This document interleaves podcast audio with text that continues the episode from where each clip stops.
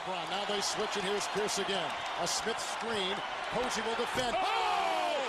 LeBron James with no regard for human life. Boston only has a one-point lead. Greer's putting the ball on a play.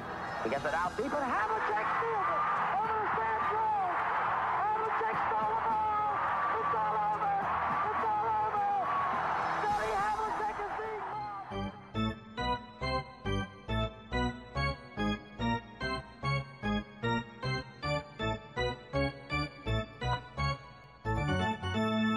Quedas. Olá, tudo bem? Tudo ótimo? Estivemos aqui uma semana sem, sem aparecer, problemas de eh, disponibilidade de agenda. Da última vez que falámos, o, a parte, parte final de eliminatórias do Incident Tournament ainda não tinha começado. Agora já temos campeão. Os Lakers derrotaram os Pacers na final. E a primeira pergunta que te faço, com muita pena de não ter aqui o Nuno Aguiar a ouvir in loco, é se este título faz eh, definitivamente, encerra qualquer dúvida sobre quem é, quem é aqui a melhor equipa na história da NBA, porque com este título eh, é o 18º título dos Lakers e fica eh, em vantagem em relação aos Celtics. Sim, vai ser interessante, pronto, né? toda, toda a bulha que isso vai gerar sobre quanto vale ou quanto não vale, é? dependendo de quem ganha, vale tudo ou não vale nada.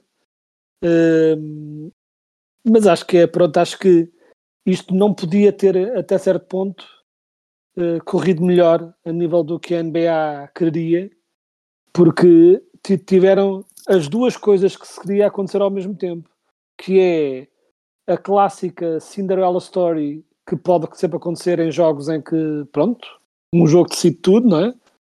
E ao mesmo tempo o grande clássico, equipa clássica da NBA e mais ainda LeBron, não na sua última temporada, mas pronto, já perto do fim a cimentar, eh, criar mais um ponto de discussão para o seu legado.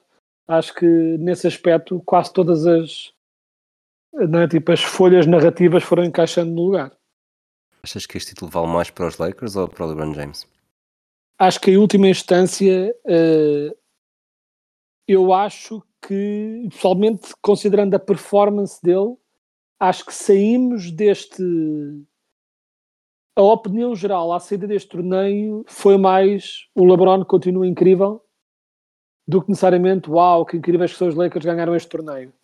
Eh, acho que foi mais tipo, é impressionante a importância que ele continua a ter e o jogador que ele continua a ser, mesmo na 20 temporada e já a caminho dos 40 anos. Anunciámos, eh, anunciámos, quer dizer, foi anunciado há pouco tempo, eh, minutos antes de começarmos a gravar este episódio, que os Lakers vão erigir o seu banner no dia 18 de dezembro. eh, 17 títulos de campeão, um título de in-season tournament, portanto 18 no total. Achas que esta escolha de dia 18 eh, é insuspeita? Ah, claro que não. E é um. Um esfregar o dedo. Não só é um, pronto, uma, uma coisa engraçada, redondinha que eles fazem, mas também, vamos ser sinceros, um pequeno esfregar de dedo na ferida em relação aos grandes rivais. Achas que é a terceira temporada de Showtime num só dia? Exato, é isso mesmo. Tentaram encaixar tudo eh, ali num só dia. Mas acho que vai ser, pronto, acho que é, é simultaneamente um move de marketing básico, né? Tipo, temos 18, vamos fazer no dia 18, e o focar de ser de, de temos 18 não é insuspeito, claramente, na rivalidade com uma certa outra equipa, né? Que agora ficou um título atrás. Por outro lado, olhando para o calendário dos Lakers, e isto está sempre muito dependente disso, eh, os Lakers jogaram com os Pacers na, na noite de sábado para domingo, eh, de domingo para segunda, no dia, não, de sábado para domingo, desculpa, eh, portanto, dia 9 de dezembro, aqui estou a ver o calendário já com as horas de, de Portugal, portanto aqui parece 10, portanto estou aqui um bocadinho confuso, mas próximos jogos dos Lakers, os Lakers agora jogam em Dallas, em San António, dois jogos, Eh, O próximo jogo em casa é de facto no dia 18, portanto, mesmo que quisessem antes, não poderiam. Depois jogam em Chicago, Minnesota, Oklahoma City e o jogo seguinte em casa é na noite de Natal, eh, noite de Natal, dia 25 de dezembro, contra os Celtics. Portanto, aqui era um bocadinho, seriam sempre presos por ter cá e presos por não ter, porque ora era dia 18, ora era contra os Celtics. Sim, exato. Acho que é um bocado iria ser visto como uma provocação, fosse quando fosse. Portanto, eles acabaram por ir para, para a simetria do dia 18, que até acabou por calhar bem, e acabam por ter, para o caso de não quererem estar a, a, a ter discussões, podem sempre dizer era a primeira oportunidade que tínhamos para fazer a coisa. E pronto.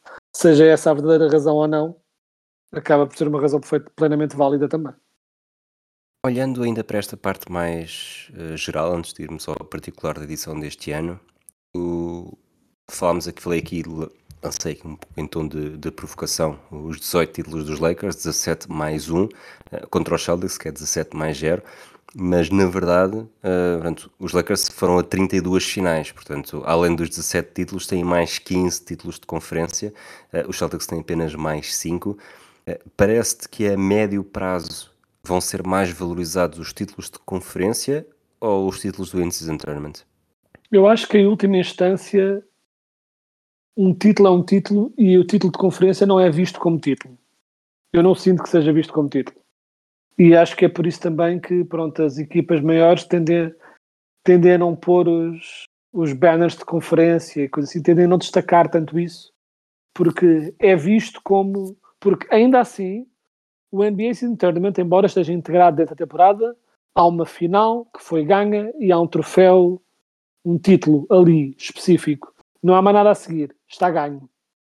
A final de conferência, embora tecnicamente seja ganha, depois há mais um jogo mais importante a seguir. Portanto, nesse sentido, pelo menos simbólico, uh, acho que vai-se dar mais importância ao, ao In-Season Tournament. E até porque e essa importância que é dada vai sempre gerar discussão. Vão sempre, achar, vão, vão sempre haver pessoas uh, que não ligam nenhuma, como vamos ser sinceros, em qualquer outro desporto em que haja taças, há sempre alguns que não ligam nenhuma às taças e outros que ligam mais. Tudo depende. Eu acho que em todos os desportos que há tipo taças separadas, eu acho que a Liga dos Campeões é capaz de ser um dos únicos em que é, é uma taça separada que as equipas ligam muito. Uh, de resto, quase todos querem sempre ser campeões e hum, não ligam muito a estas taças, mas ligam QB. E aqui a verdade, o que é que se viu é, uh, por mais que as pessoas estivessem a refilar a dizer que não iam ligar, que não iam ligar, que não iam ligar, a verdade é depois quando começou, quando se começaram a fazer contas e quando começou, começou a, a haver jogos a eliminar, as pessoas interessaram-se. E interessaram-se certamente mais do que teriam interessado se fosse só um jogo de temporada regular normalíssimo. Ou seja, nesse aspecto, eu não sei se vão ligar ao título como legado, isso teremos de ver, mas certamente irão ligar à emoção do torneio. Um bocado como. E eu aqui estou a falar, porque há duas conversas diferentes que estamos a ter, que é uh, os investidos, ou seja, os fãs, que valor é que os fãs dão a ganhar o título, e o valor que um fã geral da NBA dá a este torneio de um modo geral. O, o exemplo que eu dou é o March Madness, se pensares bem. Sim, sim, igualzinho. Tira, então, March Madness, eu como casual tenho um enorme interesse no torneio e é absolutamente irrelevante quem ganhou. Uh, todos os anos acompanho com grande fervor e de repente se me fosses fazer obrigar a dizer todos os que ganharam, o quem ganhou acaba às vezes por me fugir um bocadinho da cabeça, para ser sincero. O que interessa é. O que cativa é a emoção do momento. Depois que ganhou é muito importante para os fãs de Duke e Vila Nova e todos esses fãs que existem, mas para o fã regular o que interessa é se o torneio em si, se a competição é interessante. E o NBA Season Tournament está longe de estar a um nível de importância uh, do Mar da March Madness, mas deu pelo menos um, um vislumbre uh, do poder pronto, desse tipo de jogos e acho que por, nesse sentido vai tipo, seja, vai ser importante sim, mas acho que vai ser mais importante a competição pelo prazer puro da competição do que necessariamente quem ganhou ou não.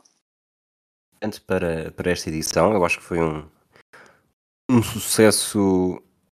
Eu quero fugir ao absoluto e estrondoso, apesar de ter sido os dois primeiros adjetivos que me surgiram na cabeça. Tivemos na, na primeira fase uma última jornada, que já falámos aqui no último episódio, que foi de facto brutal, com, com jogos e contas a serem feitas. não correu, que apesar de tudo, entre os americanos não correu muito bem porque eles não estão habituados a isso e também acabámos por debater um pouco isso no último episódio. Mas, na, numa perspectiva de expansão da NBA para 32 equipas até, uh, 32 equipas permitiria copiar completamente o formato da, da March Madness, fazer eliminatórias desde o do primeiro momento e até podes dividir uh, logo na, na primeira ronda as 16 equipas do Oeste, as equipas do Oeste e, e, chegas, a esse, chegas a essa data e é mesmo primeiro contra o 16, segundo contra o 15, exatamente igual. E se já foi a partir dos quartos de final uh, o sucesso que foi, eu vi o, o jogo tu se calhar não sentiste da mesma forma porque os Magic não estavam lá, mas no jogo Exato. dos final do Celtics e Pacers houve sentia-se obviamente não ao nível de um verdadeiro jogo 7 de playoffs, mas sentia-se que de facto se estava ali a disputar alguma coisa e que não era nem de perto nem de longe um jogo igual a todos os outros da fase regular.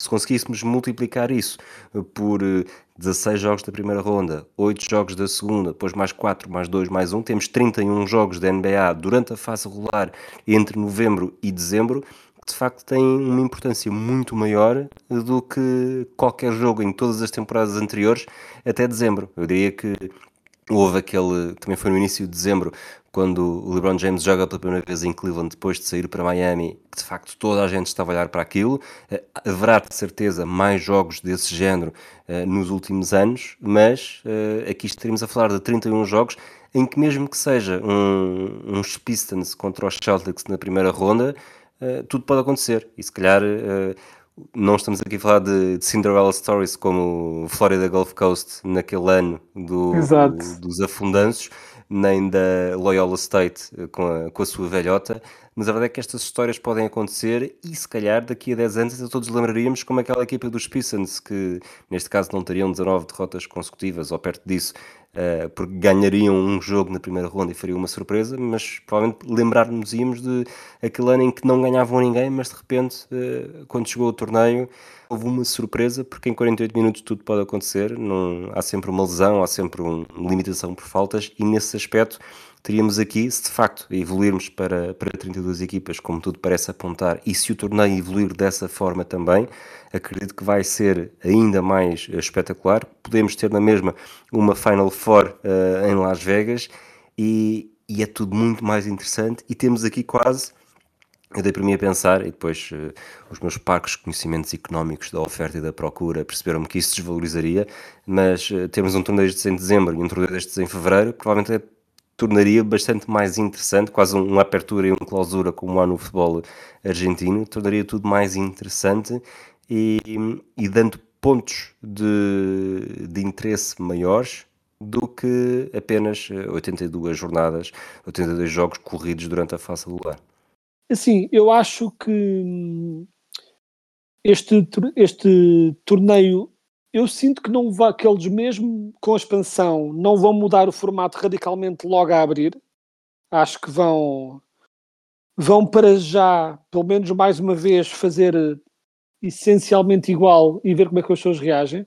Até porque houve também, e nós já tínhamos falado um bocadinho disso de outra vez, mas é, é continua a ser, e até mesmo em outros podcasts, com pessoas inteligentes que eu ouço, uh, a urticária que estar a fazer contas aos, ao point differential fez a tanta gente é, não é uma não é um bom look né? tipo para, o, para os americanos nestas coisas que é tipo senhores, eu percebo, é um bocadinho diferente mas não devia fazer tanta confusão assim não devia os ser americanos tão... que são os reis da estatística, não é?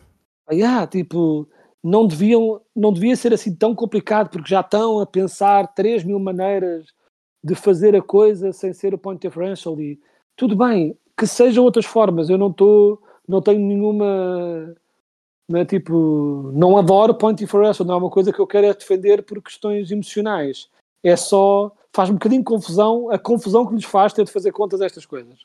Dito isso, eu acho que não vai mudar para já, mas acho, eu acho que eles vão ver, pronto, como evolui o, o interesse na próxima época, mantendo basicamente igual, até porque, não te esqueças, hum, dada.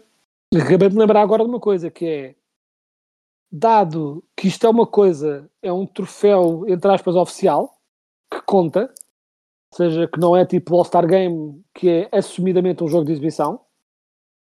Este é um troféu que, em teoria, vai contar para contagem de troféus.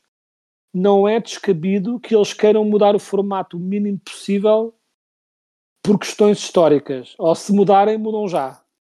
E fica um ou dois diferentes. Percebes o que eu quero dizer? É... Se isto vai passar a ser um troféu contado como os outros troféus, eles podem não querer mexer, fazer assim mudanças à maluco no formato, como fazem num All-Star Weekend, é? em que a qualquer altura podem mudar de ideias sobre todos os formatos e sobre o que lhes apetece, ou no All-Star Game, de que modo é que o jogo é pontuado, porque em última instância não interessa. Este, como interessa, acho que vão ser um bocadinho mais conservadores na mudança, mas uh, seja como for, o que eles se aperceberam é, e isso é que é a parte interessante uh, que é importante no torneio. E era uma coisa que eu tinha relativa confiança que iria acontecer, um, que é que por mais que os jogadores digam uma coisa ou outra, quando os jogos começam a contar, há um competidor nato neles que cresce e há muitos jogos ali em que de facto sentia-se esse instinto pela competição e, e é um bocado com estes jogadores eles, uh, às vezes com uma criança a melhor maneira de fazer duas crianças fazerem tipo tarefas de casa é fazer um concurso a ver quem ganha mais rápido ganha um prémio ou só dizer é o melhor e de repente já estão todos a correr os jogadores, atletas profissionais são isso a multiplicar por 2 milhões e portanto eu acho que naturalmente e pessoalmente haver um torneio real que conta para ganhar, eu acho que eles não estão a jogar para o dinheiro extra que fazem, embora seja sempre agradável. Acho que estão mesmo a jogar porque querem ser, entre aspas, os campeões. Duas perguntas em relação uh, a este torneio também. Quão importante para ti foi, ou quão importante achas que é para a NBA eh, que o primeiro campeão tenha sido uh, os Lakers? E quando diz os Lakers, poderia dizer uma equipa histórica. E segundo, se consegues eh, tirar daqui alguma conclusão importante para aquilo que poderemos ter nos playoffs, porque se de facto eh, os Lakers que são têm sido mencionados como uns dos candidatos no Oeste, não necessariamente os mais fortes, eh, aliás, não os mais fortes.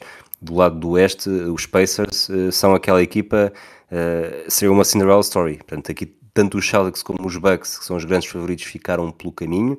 Os Sixers nem chegaram a esta fase. Ninguém se ficou a rir, mas é possível decalcar alguma coisa e tirar alguma conclusão desse género?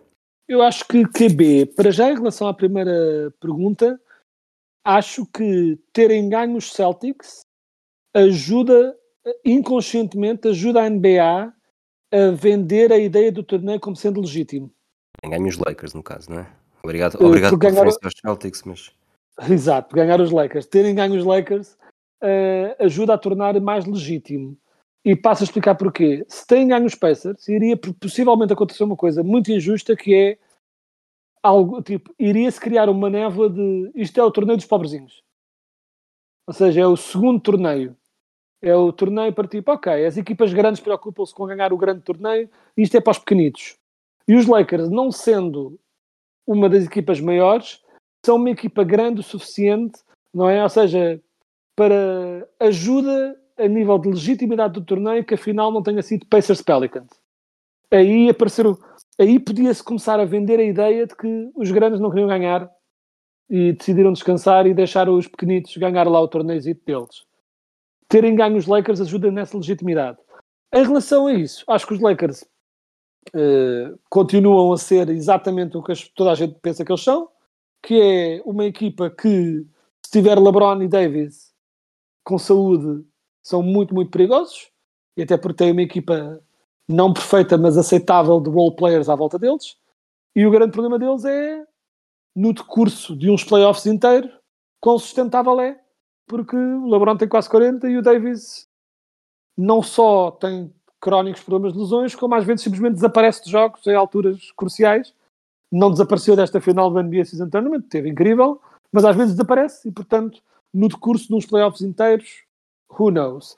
Quanto aos Pacers, eu acho que os Pacers seriam uma, um eterno candidato se a NBA fosse March Madness a toda a hora, né? tipo se os playoffs fossem March Madness, mas acho que hum, o que isto demonstrou é que os Pacers têm uma grande possibilidade de ser o equivalente aos Kings do ano passado, que é uma equipa muito complicada, eh, com um ataque tão bom que consegue derrotar algumas equipas ainda assim com o fulgor do seu ataque, mas sem grandes aspirações reais a ganhar um campeonato para já, porque há ali fragilidades que uma equipa inteligente consegue explorar na defesa e por melhor que eles ataquem, basta terem, ou seja, a defesa deles é tão explorável, à falta de melhor explicação, que o ataque tem de ser perfeito todos os dias e o ataque não vai ser perfeito todos os dias. Por isso, nesse aspecto, acabam por não ser uns candidatos fortíssimos. Mas acho que são candidatos a darem uma de Kings e a atacarem ali o objetivo de ganhar uma primeira ronda. Quem sabe? Olhando para o box score da final, falámos aqui de- já da importância deste, deste título para o LeBron James. eh, E 24 pontos, 11 ressaltos, 4 assistências. Não foi necessariamente uma grande noite, apesar de tomar muitos cuidado dele conseguirmos fazer nesta altura. Um, jogo que, para todos os efeitos, foi decisivo. Eh, O Anthony Davis, como disseste, esteve bastante bem. 41 pontos, 20 ressaltos, 5 deles ofensivos, 5 assistências e, e 4 desarmes de lançamento.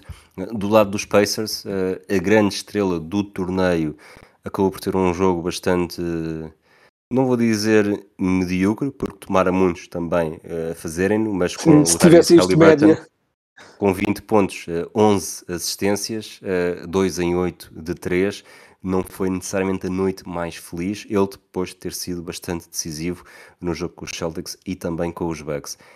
Quem é que foi aqui o maior eh, vencedor individual? Eh, do lado dos Lakers ou mesmo o Tyrese Haliburton que não podendo ter uma equipa nos playoffs que realmente consiga chegar longe, eh, demonstrou aqui em jogos importantes eh, a eliminar que consegue transportar uma equipa e ser um, um jogador decisivo, apesar de não ter, lá está, eh, estado tão bem na final com os Lakers.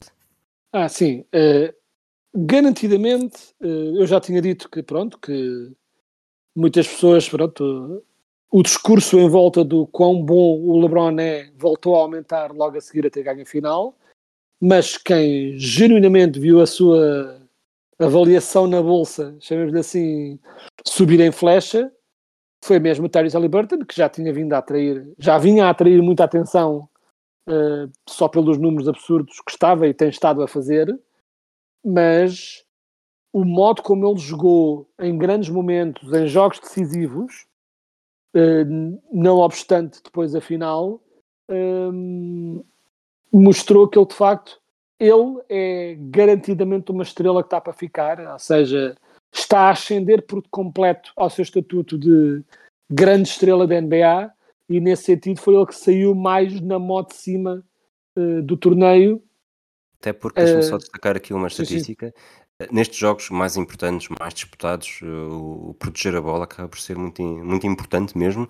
Eh, Sim. o, o Travis Haliburton termina este, esta fase eliminar, portanto, quartos com os, com os Celtics, meios finais com os Bucks e final com os Lakers, com 39 assistências e apenas 3 turnovers. Os 3 turnovers foram na final com os Lakers, porque os Celtics e com os Bucks foram 28 assistências, 0 turnovers, 26 pontos num jogo, 27 pontos no outro. Portanto, demonstra aqui que quando, quando as coisas apertam, não só consegue proteger bastante bem a bola, como faz eh, coisas maravilhosas com ela. Não, sim, essa é que é a questão, que é uma pessoa quando olha para um jogador tão frenético e tão criativo e tão sorridente em campo, chamemos-lhe assim, eh, esperamos mais erros. Esperemos que no fulgor do entusiasmo e da diversão se cometa mais erros, quando na verdade o Tyrese Haliburton, quando se olha para a estatística, é na verdade um jogador bem mais frio do que se possa pensar. Muito analítico, ou seja, muito de acordo com o que os analytics dizem. É um jogador que, que joga como as folhas de Excel mandam. Não obstante ter esse estilo tão frenético e até um lançamento um bocado estranho. né? Ele tem uma mecânica de lançamento assim meio fora, mas que resulta, portanto, por que mudar? Hum, e nesse sentido, a, a parte dos turnovers é uma coisa pronto, é absolutamente absurda, porque ele, e isso aconte- aconteceu no, pronto, no, no In-Season Tournament, mas tem sido uma constante em toda, em toda a temporada. Ele tem estado a fazer constantemente jogos de né, 13, 12, 10, 17, 16 assistências e consistentemente ele não faz, uh, acaba por não fazer turnovers em quase nenhum destes jogos. E tem vários jogos com, né, tipo, já tinha feito um com 17 a, a meio da temporada antes, dois jogos seguidos contra a Filadélfia, em que tinha feito num 17 assistências, 0 turnovers, no outro 15 assistências, 0 turnovers, e isto não é raro, geralmente faz uma, duas, teve um jogo em que fez 6 turnovers e teve 16 assistências. Portanto, este cuidado que ele tem com a bola tem sido uma constante ao longo da temporada toda e, mais uma vez, quem o vê jogar assume mais erros devido ao seu estilo de jogo tão, uh, não é? tão alegre, tão divertido. E, no entanto, a verdade é que ele é muito certeiro no modo como gera a posse de bola e, acima de tudo, uh, pronto, como gera o pick and roll, porque ele é uma máquina de pick and roll, geralmente com o Miles Turner, mas com qualquer jogador que lhe apareça. Uh, e a verdade é que o único problema, entre aspas, é que a equipa acaba por ficar dependente, dado que ele vai atrair muita atenção e é um bom passador, vão haver jogadores livres para lançar. E essa é a estratégia deles: é jogar rápido e passar para o homem livre para ele lançar. Se os lançamentos não entram, uh, torna-se complicado, mas isso é. Há de ser sempre o problema de uma equipa que joga nesta lotaria como os, como os Pacers jogam. E a verdade é que os Pacers terminam o jogo com 10 triplos em 41 tentados. Uh, e pronto, isso acaba por ser uh, o que decidiu o jogo, comparado, por exemplo, com os Lakers, que também tiveram uma porcentagem pior ainda de triplo, 2 em 13, mas a verdade é que tentaram muito menos e que decidiram claramente vamos destruí-los no garrafão e a estratégia lá acabou por resultar.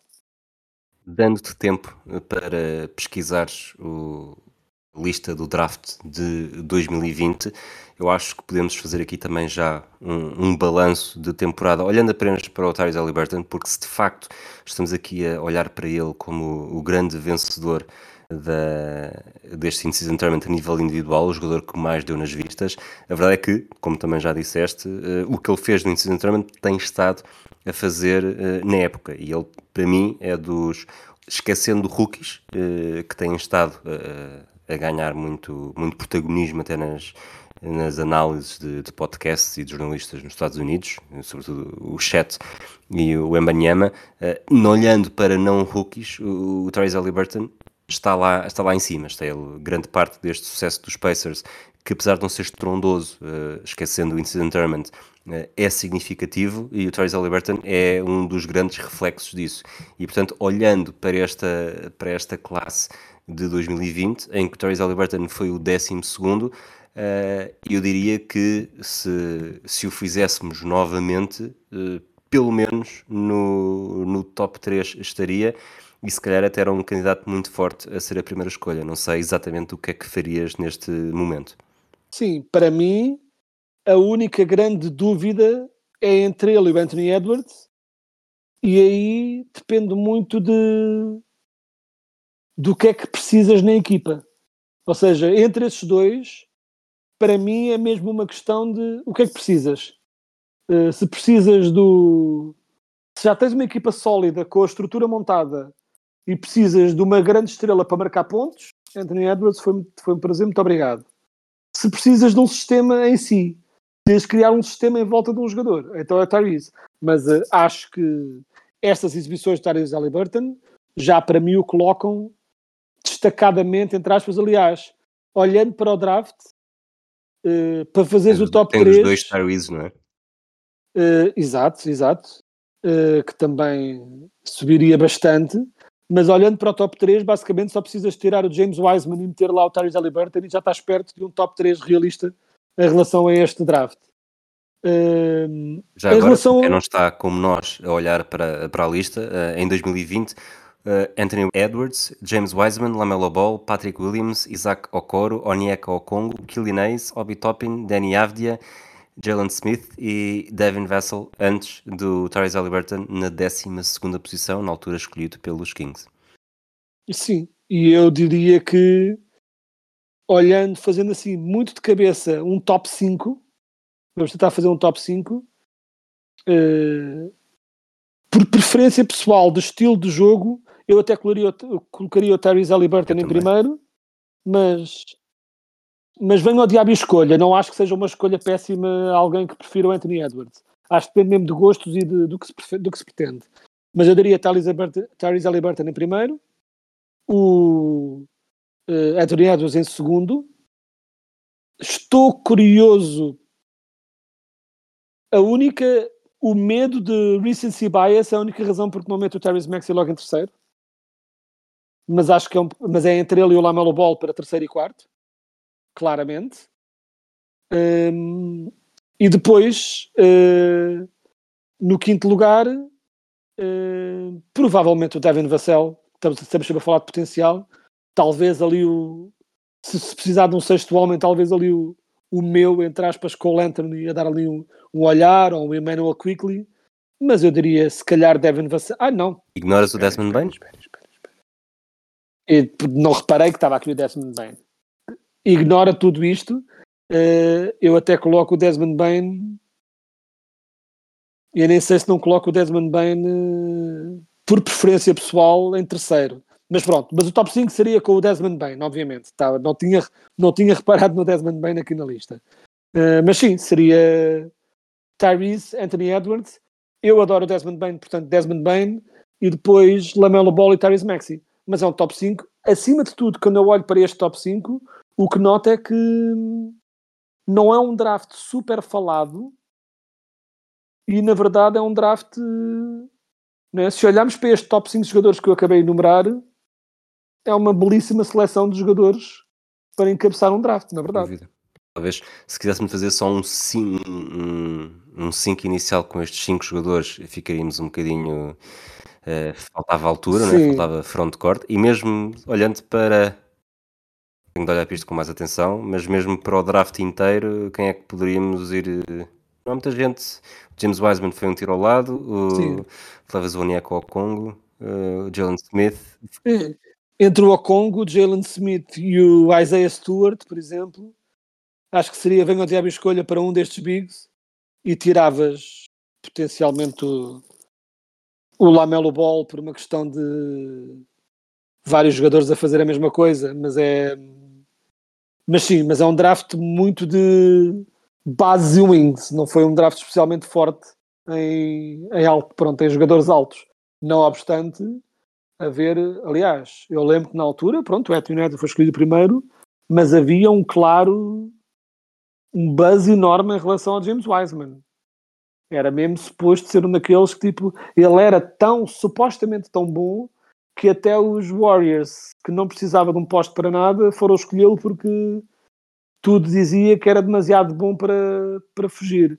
E depois, pronto, foi, que- foi que sofreu neste draft por ele fez agora até fui confirmar isso quando sabia que ele tinha sido tinha estado bastante tempo ausente na, no ano de college fez apenas três jogos porque houve a tal eh, Uhum. polémica agora está-me a falar está-me a faltar o nome do, do treinador que também foi um bocadinho envolvido numa espécie de, de recrutamento e até acho que foi o o emprego que foi oferecido à mãe e depois eh, percebemos que tinha ali alguma Yeah. ilegalidade Portanto, ele chega ao draft com apenas três jogos no, no college. E se tivesse feito mais, não sei se não teria sido mesmo a primeira escolha do draft. Portanto, do que eh, os Timberwolves É, é. safaram, mas, mas de facto foi o ano, o ano anterior começou com o James Wiseman como claro candidato à primeira escolha do draft. Sim, e basta imaginar nesta nossa, neste nosso redraft o que não teria sido hum, o que não teria sido dos Warriors com o Tyrese Halliburton ali metido ao barulho e em que avançava tudo um lugar para a direita no line-up, é? Tinhas o Tyrese o Tyrese é tão grande que pronto, basicamente seria Tyrese e Curry a bases e depois eh, Clay, Draymond Wiggins ou como quiseres construir a equipa mas basta imaginar o que não poderia ter sido com o Tyrese Halliburton nessa equipa, sendo que, claro, o Tyrese Halliburton não estaria a ter jogos de 25 pontos e 17 assistências e coisas do género se estivesse no, tivesse ficado nos Warriors, né? teria ficado um bocadinho mais no papel que tinha nos Kings, em que já se via que era muito bom, mas sabia-se que não ia ter espaço para, pronto, para crescer muito mais devido à concorrência imediata do Fox. Mas só para terminar com a informação toda, que provavelmente algumas pessoas até já terão googlado para saber, o Wiseman foi o, o, treinador era o Penny Hardaway, uh, que se percebeu que tinha uhum, feito exatamente. uns pagamentos para ajudar a família uh, a mudar-se para Memphis e depois o Wiseman, a 19 de dezembro, uh, suspenso, disse que não ia jogar mais e ia preparar-se exclusivamente para o draft, portanto só fez mesmo esses três jogos e, e, logo na estreia 28 pontos, 11 ressaltos, 3 desarmes de lançamento em 22 minutos.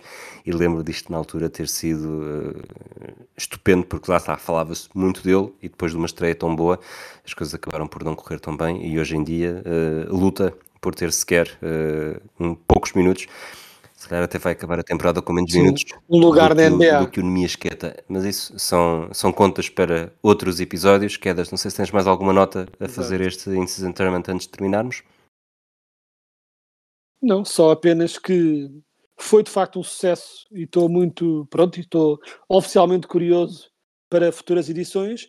E devo dizer também, eu não fui, eu não sei se na altura cheguei a fazer eh, previsões até ao final do que ia acontecer, mas tenho a distinta sensação de ter pelo menos denunciado no ar que achava que os tipo que acreditava nos Pacers e que achava que os Lakers iam avançar muito. Portanto, eu acho que não fiz previsões oficiais, mas sinto que andei perto, que andei a cheirar uma previsão correta do que ia acontecer neste torneio. Portanto, queria só dar uma uma palmadinha nas minhas costas só pelo meu instinto, apesar de não ter tido na altura a coragem de dizer esta é a minha previsão, são estas duas equipas que vão à final e quem é que vai ganhar. Mas tenho a ideia de ter falado de um modo geral sobre. Uh, certamente lembro-me de ter previsto que os Pacers iam surpreender. Parece-me que estás aqui a tentar uh, garantir uma vitória moral, sabendo que nas, nos passatempos que realmente importam uh, vais levar uma tarefa. Mas isso também são contas para falarmos, pelo menos ao de leve, no, no próximo episódio, que hoje já não, não temos tempo para isso. Quedas, um abraço um abraço a todos aqueles que nos ouvem. Até à próxima. Até à próxima.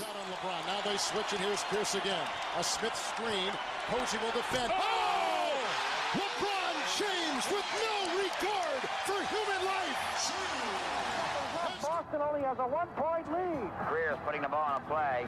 He gets it out deep, and Havlicek steals it.